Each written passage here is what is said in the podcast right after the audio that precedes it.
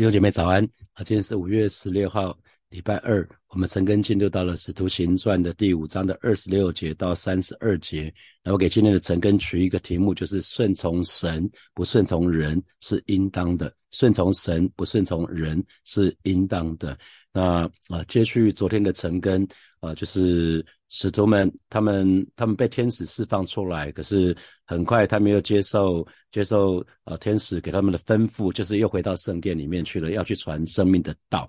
那当时因为他们被关的地方是外间，就是一个暂暂时的看守所啊，有有那个狱卒看着，可是没有想到，当当这些宗教领袖想要想要去把这些人招。招过来的时候，啊，他们却看看见说这些人不见了。然后最后昨天二十五节是，啊，这个就有人气急败坏的从圣殿回来说，啊，他们已经在圣殿了哈。那接续的这二十六节，于是守殿官跟差役呢去带石头来，并没有用强暴，因为怕百姓用石头打他们，所以很妙哈。他们会怕百姓，有没有想想过为什么官长会怕百姓？那个时候没有手机哈，现在跟以前不一样啊。现在有手机，如果如果一些一些呃一些领袖，如果他他没有他他有一些暴行的话，当场就被人拍下来了哈。那个时候也没有媒体，也没有社群网站啊，可以大肆宣传任何的事情。可是如果我们仔细对照《使徒行传》第五章的《使徒行传》第五章的第十一节，第十一节。讲到什么？全教会和听见这事的人都甚惧怕。还记得亚拿尼亚跟他的妻子撒拉菲的那个很悲惨的事件吗？这件事情是所有在耶路撒冷的人都知道哦，所以不管信主或不信主的人都知道，他们一定会说：哇，那个耶稣。呃，那个那个使徒们那边发生什么事情，所以他们一定会对他们很敬畏啊，所以这个对后他们会对他们很尊敬。那同时呢，第五章的十二节就讲到主借使徒的手在民间行的许多神机奇事。那最明显的就是什么？每门口的那个那个瘸子得医治。啊，那已经四十多岁那个瘸子的意志，这个事情也是应应该是全城的人都知道啊。那所以在使徒行传第五章的十三节就已经说了，其余的人没有一个敢贴近他们，百姓却尊重他们，信而归主的人越发增添，连男带女很多。哦，难怪难怪这群宗教领袖不敢去动使徒啊，因为百姓非常尊重他们，他们知道整个氛围。啊，整个耶路撒冷的氛围是百姓非常的尊敬这一群这一群呃基督徒这群使徒，因因为他们行的神迹奇事，还包括亚拿尼亚跟撒拉菲的这个事件，所以他们知道他们所信的耶稣很厉害。啊，那我们再看二十七节，带到了便叫使徒站在公会前，那大祭司就问他们，那这一节蛮白话了，我们就不不用没什么好解释的哈。那我们接着二十八节，我们不是严严的禁止你们不可奉这名教训人吗？你们倒把你们的道理充满了耶路撒冷，想要叫这人的血归到我们身上，有注意到吗？他们就是大祭司，就是打死不讲耶稣哈，不可奉这名，然后想要叫这人的血。大祭司非常非常的妙，他无论如何，他就是不提，他就是避而不提耶稣的名字哈。他在质问使徒的时候是使用这这个名字，这个人就是不说主耶稣的名字。那当然有几个可能，就是他很厌恶耶稣。当我们厌恶厌恶一个人的时候，我们就不想提到他的名字，所以根本不想提到他。因为通常我们通常厌恶一个人、讨厌一个人的时候，我们对他的名字、对他的职称。我们都会很敏感，都会讨厌哈，或者是他对耶稣非常的畏惧啊，他畏他畏惧耶稣到畏畏惧耶稣到一个程度，不敢提到耶稣的名啊。那也有可能他拒绝的，这个大祭司拒绝的，他其实不见得是耶稣本人，因为耶稣已经升天了，他是对使徒对使徒们生气，因为使徒们所做的哈。让他真的是没有面子哈，他真的是被洗脸，这个大祭司被洗脸，然后而且呢，同时大祭司不只是面子没有了，连那个里子，就他的利益也没有了。他们因为这群使徒让大祭司的处境非常非常的辛苦，因为神的工作是如此的明显可见啊，神的工作太明显了啊，不管是亚拿尼亚或者是这个瘸子，瘸子还有其他人，不是说我们都病都得医治了吗？所以。神的工作太明显了，可是又没有办法用人的道理来解释啊，所以他们惧怕惧怕耶稣的名哈啊，那这个有可能是他不想提到耶稣的名的原因。那因为他不想啊不不想提到耶稣的名，他说他用这名这人的血哈。那前面讲到说，我们不是严严的禁止你们。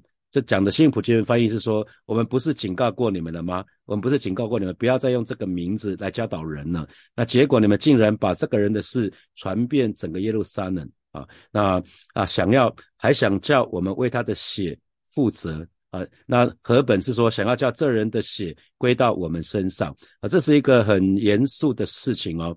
因为为什么？因为使徒们在他们的分享里面，在他们的对对那个犹太人的讲道里面，一定讲到什么？一定讲到是犹太人借着罗马政府的人的手去杀害了主耶稣啊！在使徒行传的第二章的二十三节，使徒行传的第二章的二十三节啊，他就讲到使徒行传第二章二十三节讲到说，他既按着神的定旨先见被交与人，你们就借着无法之人的手把他钉在十字架。十字架上杀了哈，你们就借着无法之人的手，无法无法之人讲的就是不法的外族人啊。经文是在使徒行传的第二章的二十三节啊，经文是在使徒行传的二十三节。然后如果我们再看啊，使徒行传的第三章的第三章的十三节到十五节也讲到了哦，讲到亚伯拉罕、以撒、雅各的神就是我们列祖的神，已经荣耀了他的仆人耶稣，你把他交付比拉多，比拉多定义要释放他。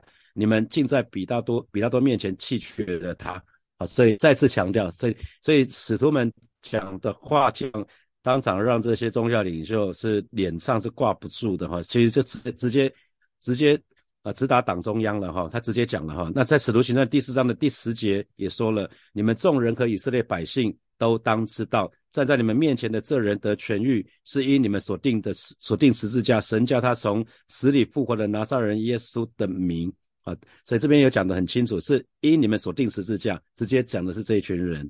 他又说什么？他是你们匠人所弃的石头，已成了房角的头块石头，已成了房角的头块石头。啊，这是我们上个礼拜陈根的进哈。所以其实才在不久以前啊，这反对主耶稣的人，他们他们曾经，他们其实因为他们自己被自己的话抓住，因为他们曾经说什么呢？他们曾经说愿意承担主耶稣流血的罪，在马太福音。马太福音的第二十七章的第二十四节到二十五节啊，马太福音的第二十七章的二十四节到二十五节，当时他们怎么说呢？他们说，比拉多见说也无济于事，因为比拉多已经跟这群人讲了，因说这个人是没有罪的，耶稣是没有罪的。可是他们快要变成暴民了，快要暴动了。那比拉多。马太福音的第七二十七章的二十四节就说，比拉多见说也无见于事，反要生乱，就拿水在众人面前洗手，说流这一人的血，罪不在我，你们承担吧。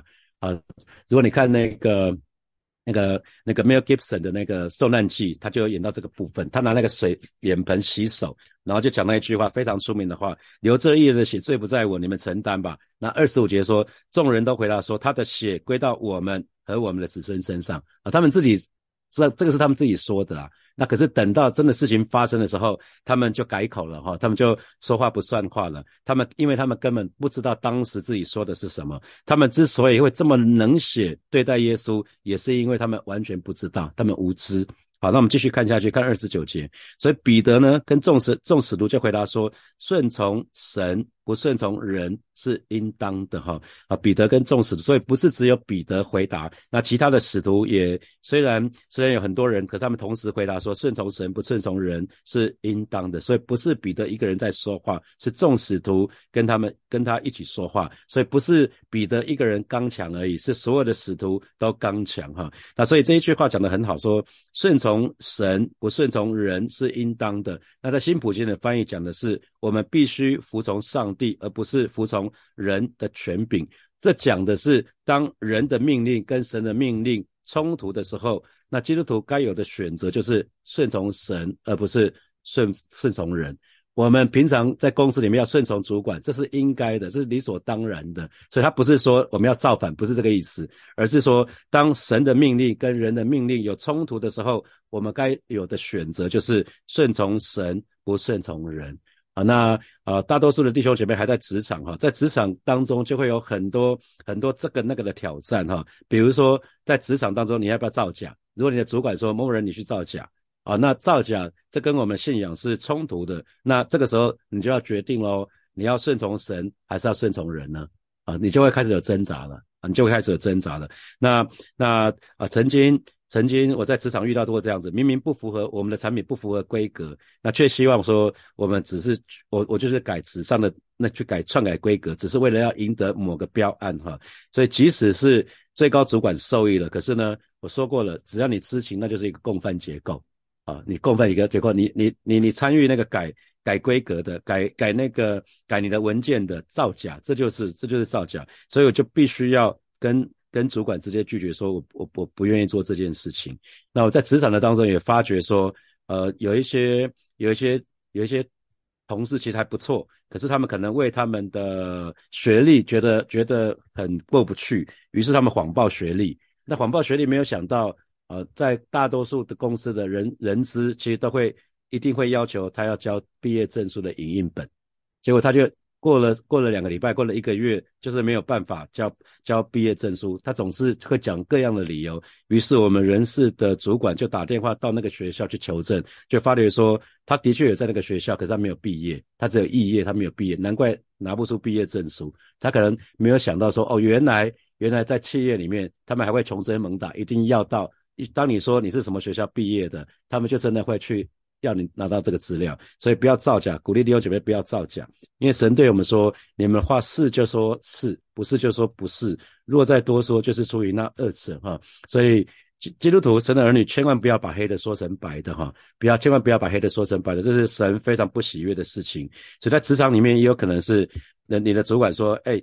某某人，你要去贿赂啊！你要去贿赂，这个都是我遇到过的。你要去贿赂，你要去贿赂那个、那个、那个、那个客户，因为其他的厂商也都在贿赂。你不贿赂的话，那我们一定会 out 好，那那这个时候你就有选择了，你就你就面临一个选择是：哎，你要顺服神，还是要顺服顺从人啊？所以有冲突的时候，神的儿女永远只有一个选择哈！啊，鼓励你们，只永远只有一个选择。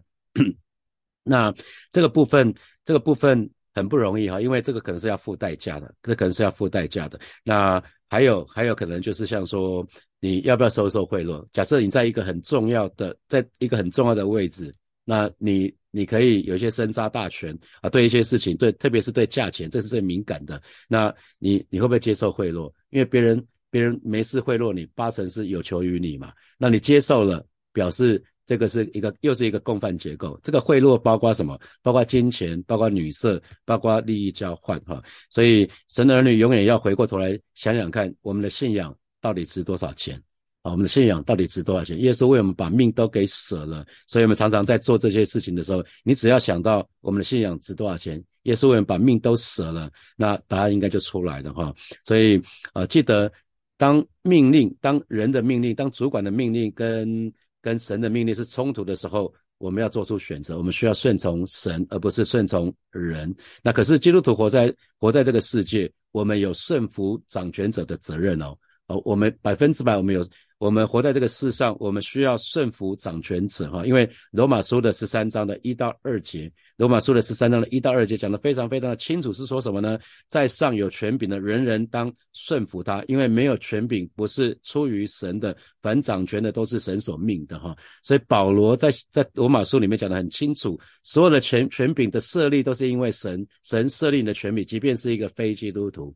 啊，神设立权柄在那里是是神所允许的，所以凡掌权的呢都是神所命的，所以才会有一个结论，就是在上有权柄的人人当顺服他啊。所以第二节罗马书的十三章第二节就说，所以抗拒掌权的，就是抗拒神的命，抗拒的必自取刑罚啊。所以这边讲的是，当主管的当权柄的命令跟神没有没有没有违背的时候，当然要听啊。啊，在不不违反道德啊，不跟跟神的话语没有冲突的时候，听权柄的话是理所当然哈，听理所是是理所当然。所以，我们今天讲说顺从神不顺从人是应当的，可是这个部分神的儿女一定要取得平衡哈，一我们要一定要知道顺服。有有两个字，顺服跟顺从。顺从英文是 obey，然后顺服是 submission 哈。那顺服顺服是我们里面的存心，是一个这是一个态度的问题啊。顺服与否是一个态度的问题。那顺从呢，其实是一个外面的行为，是外面的行为的问题。所以顺服是绝对的，是绝对的。那顺从是相对的，顺从是相对的。所以我们应当我们我们应当顺服在一切有权柄的之下。那有的权柄。有的权柄可以顺从，可是有的权柄呢却不能顺从。所以刚刚讲说，顺从是相对的。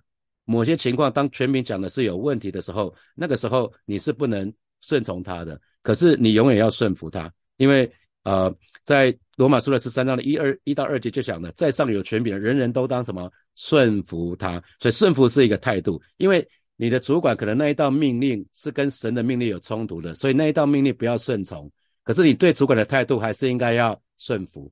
啊，对对，父母亲有的时候有些命令可能是跟神神的神的命令是有有冲突的，那那那那一道命令就不要顺从了。可是我们对父母亲的态度永远是要顺服啊，所以顺服是一个内心的，是一个内心的态度的问题。那顺从是一个外在的行为啊，所以我希望我们够清楚了哈。那所以有些事情我们能够顺从顺顺从，其实是因为他跟神的命令是没有冲突的。啊，所以神的儿女，神的儿女要很清楚这个部分哈。那好，接下来我们来看三十节，你们挂在木头上杀害的耶稣，我们的祖宗的神已经叫他复活啊。那这边木挂在木头上讲的，当然就是死十字架哈。因为啊，在旷野的当中，在民数记里面就讲到，在旷野不旷野的时候，啊，百姓不是被那个火蛇咬嘛？因为他们抱怨，于是，在沙漠的当中就有火蛇来咬，来咬咬这些百姓。抱怨的百姓，结果呢？神跟摩西讲说，摩西为他们代求嘛。神就说，神就对摩西说：“你去造造造一只造造一只铜蛇啊，造一只铜蛇，把铜蛇挂在木头上。那这些被咬的人呢，只要去仰望铜蛇，就可以得到医治啊。所以这铜蛇也预表耶稣。我们我们遇到什么问题，只要去求告耶稣，我们就可以得医治。所以在彼得前书彼得前书的第二章的二十四节。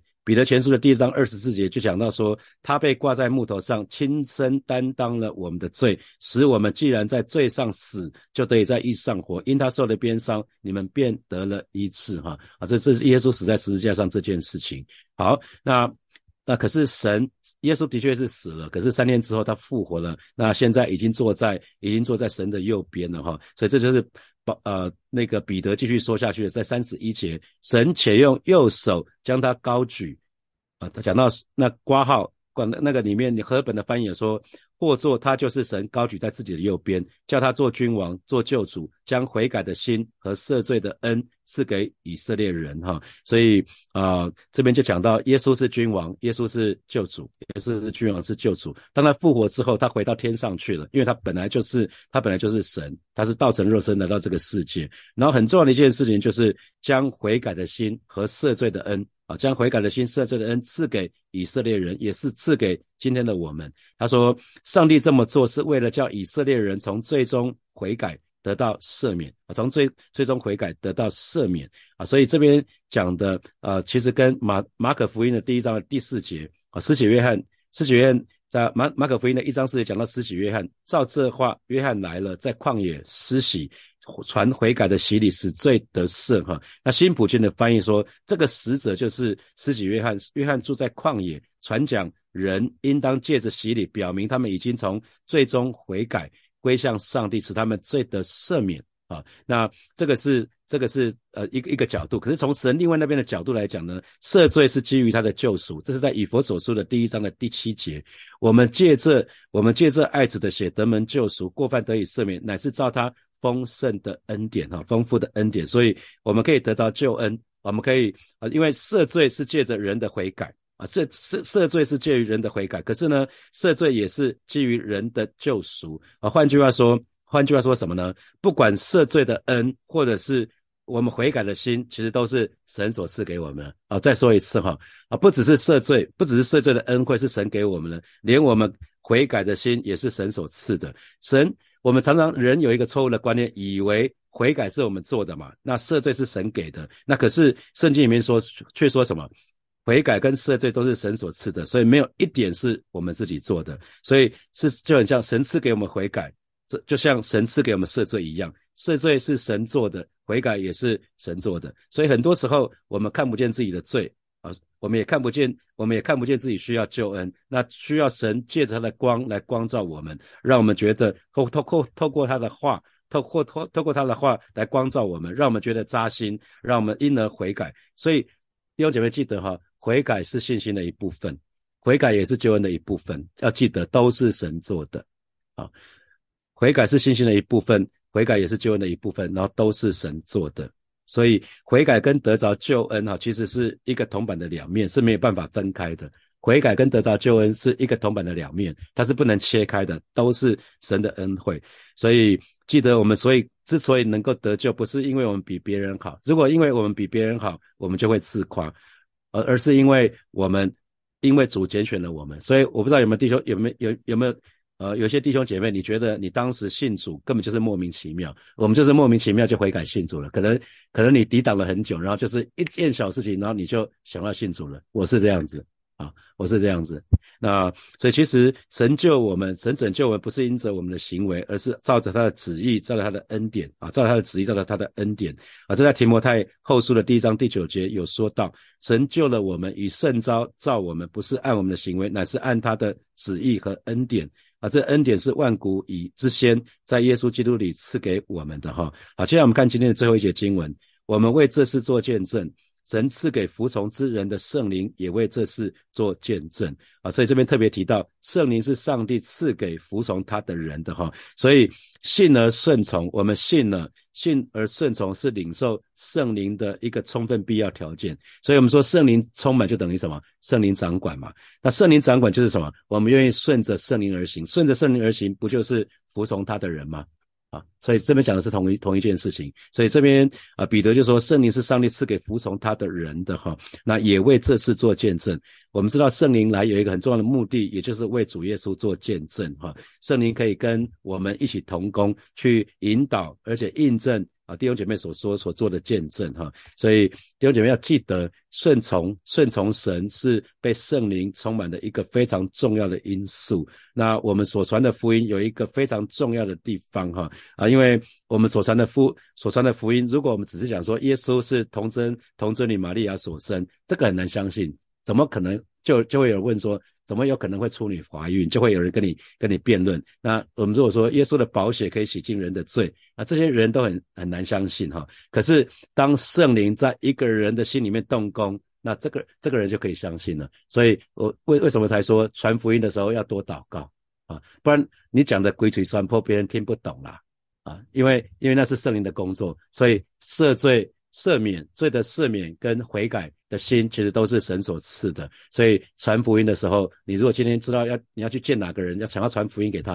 好好为他祷告吧，好为他祷告吧。好，接下来我们有些时间来默想从今天的经文衍生出来的题目哈。好，第一题是，请问你曾经在职场上经历过哪些信仰的挑战？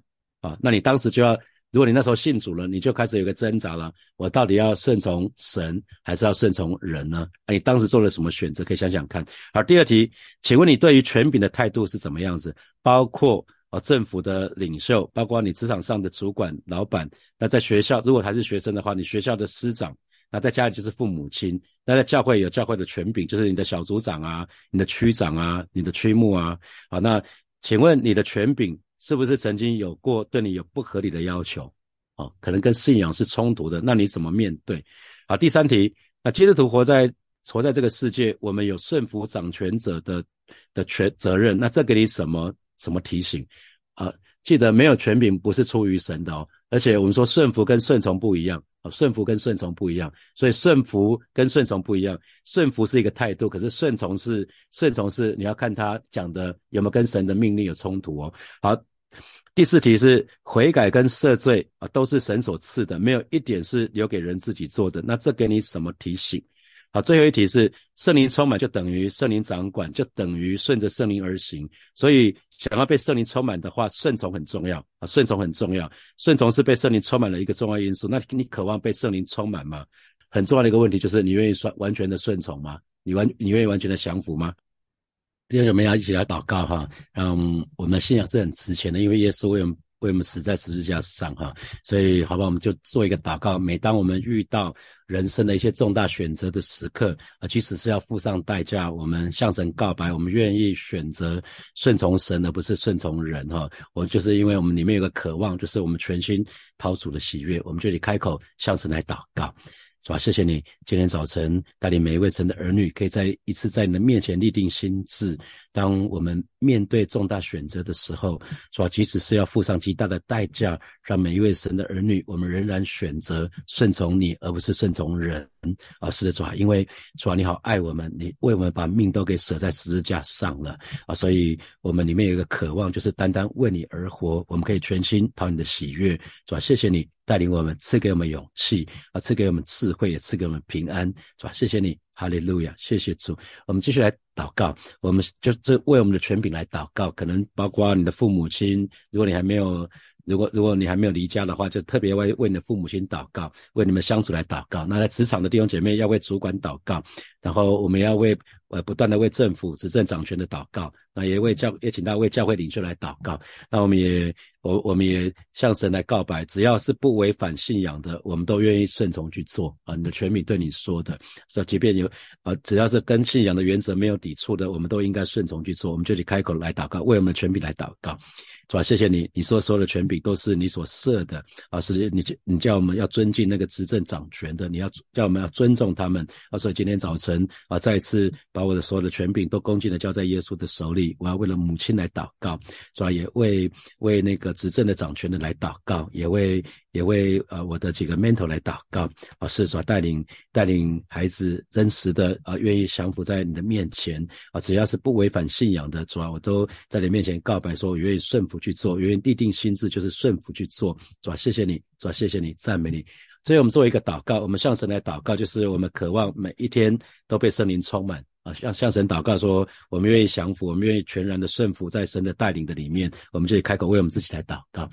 是吧？谢谢你，今天早晨我们再一次来到你面前，向你来祷告，带领每一位神的儿女，我们每一天都被圣灵充满，以至于主我们可以顺服下来，我们可以降服下来啊！带领每一位神的儿女，我们我们乃是活在你的心意的当中。哦，是的，主啊，谢谢你啊！不是啊，你要我们，你说若人要跟从你，就当舍己，天天背起自己的十字架来跟从你，是吧？没有别的诀窍了，就是每一天都被圣灵充满，以至于我们可以降服下来，我们可以顺服下来，带领我们啊，真实的成为和你。心意的儿女，谢谢主，奉耶稣基督的名祷告，阿门，阿门。我们把掌声归给我们的神。好，祝福大家有美好的一天啊！祝福大家在在今天工作的当中啊，即即便有挣扎，我们可以靠着主可以得胜，而且得胜有余。好，我们就停在这边，我们明天见，拜拜。